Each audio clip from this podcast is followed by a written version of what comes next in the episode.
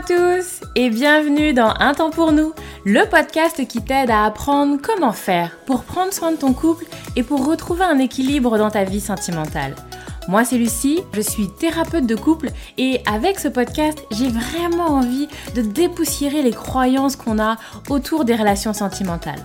Ici tu vas voir, on parle sans filtre, sans tabou, mais aussi sans jugement et toujours toujours avec bienveillance. Donc, retrouve-moi sur ce podcast toutes les semaines si c'est compliqué dans ton couple ou si ça va, mais que tu as envie de l'entretenir et de le booster un peu. Dans tous les cas, tu es au bon endroit, alors installe-toi, on est parti. Hello, bonjour tout le monde, bonjour à tous, j'espère que vous allez bien, je suis très contente de vous retrouver aujourd'hui pour un nouvel épisode du podcast, un épisode court où je vais essayer aujourd'hui d'être efficace et, euh, concise euh, autour, de cette question de la bonne décision pour son couple, qui revient très souvent dans mes consultations et comme étant des motifs de consultation. En fait, on vient ou je viens, parce que c'est aussi parfois beaucoup euh, des consultations que je vais avoir en individuel, des gens qui se sentent un peu perdus, qui savent plus trop où ils en sont dans leur relation de couple et qui ont besoin d'un espace individuel dédié pour faire un petit peu le point, pour démêler un petit peu tout ça. Et effectivement, il y a comme ça souvent une forme de pression où euh, il y a des gens qui vont se prendre la tête pendant des mois et des mois et des mois parce que ils sont dans cette attente, dans cette recherche d'enfin se sentir qu'ils ont pris la bonne décision. Donc à mon sens, euh, y a, je le dis un petit peu souvent, euh, l'idée c'est souvent de partir de mais qu'est-ce que je veux en fait? Et souvent c'est ce que je renvoie aux gens. Je leur dis bah oui la bonne décision, la bonne décision. Qu'est-ce que vous voulez? C'est peut-être ça le début de la bonne décision. Et souvent les personnes ils vont avoir des difficultés sur la, sur ce qu'ils veulent parce que euh, bah alors parfois c'est tellement le bazar, c'est tellement perdu, on est tellement confus, ça va dans tous les sens. Lundi je dis oui, mardi je dis non, que c'est compliqué de savoir ce que je veux.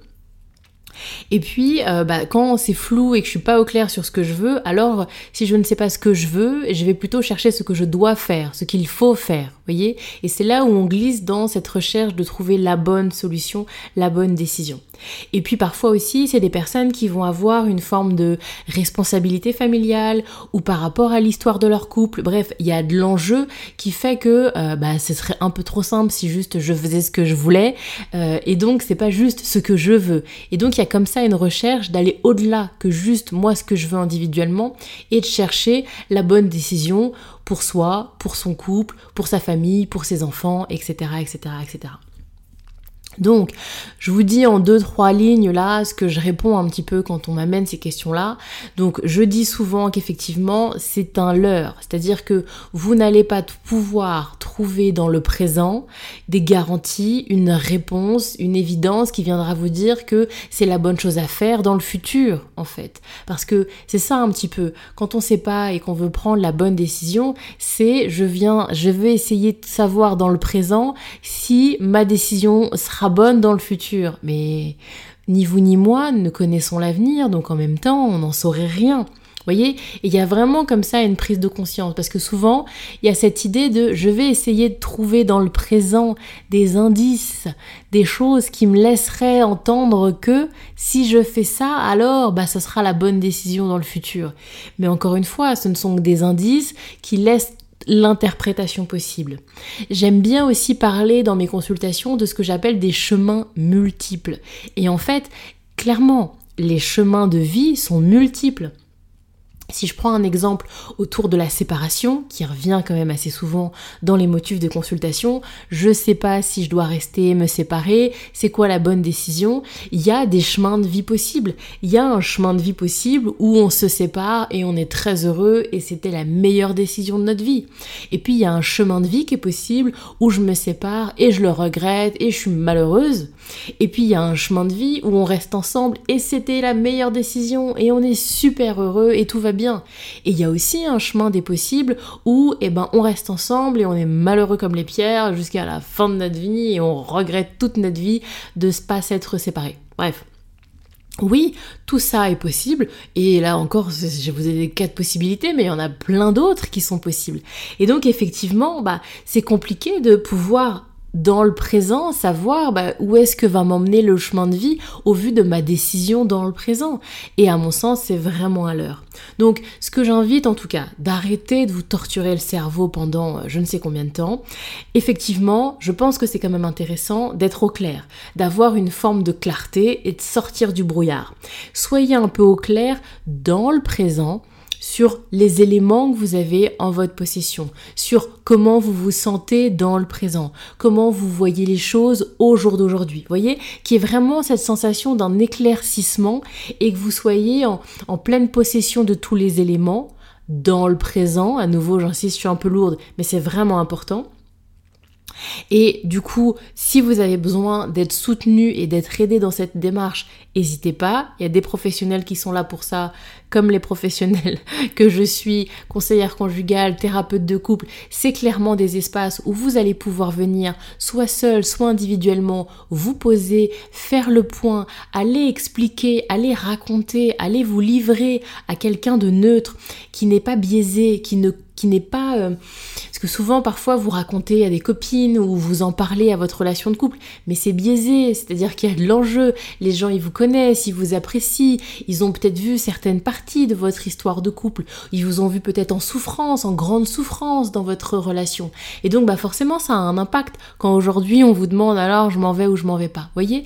Et donc, c'est intéressant, à mon sens, de vraiment faire appel à quelqu'un de professionnel, quelqu'un qui va être neutre. Et puis, si vous le souhaitez, je vous ai mis également là dans les notes de cet épisode, j'ai créé des outils justement pour vous aider à faire le bilan, pour vous poser les bonnes questions, pour vous creuser le cerveau certes, mais au bon endroit, et pour que vous ayez le sentiment, une fois que vous avez fait cet outil, de ressortir en vous dire, ok, c'est plus clair, il y a moins ce brouillard.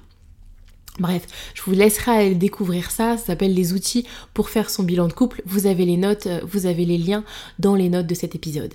Et une fois en fait, qu'on a fait ça, ça y est, j'ai j'ai les éléments, alors je prends ma décision. Et vraiment, plutôt que de vous tourner la tête pendant je ne sais combien de temps sur la décision à prendre, l'idée va être ensuite de mettre le focus sur l'après. Votre énergie, votre focus, il est dans l'après-décision. Comment je fais en sorte, une fois que ma décision elle est prise, eh bien, de, la, de faire en sorte que ce soit la meilleure pour moi, pour l'autre, pour mes enfants, pour ma famille, bref, pour les personnes à qui euh, les conséquences de ma décision impactent et ont de l'importance. Et c'est là où je mets le focus. Et effectivement, je vous disais, il y a des chemins de vie des possibles. Eh ben, si je prends un exemple que je vois assez souvent, euh, j'ai peur par rapport aux enfants.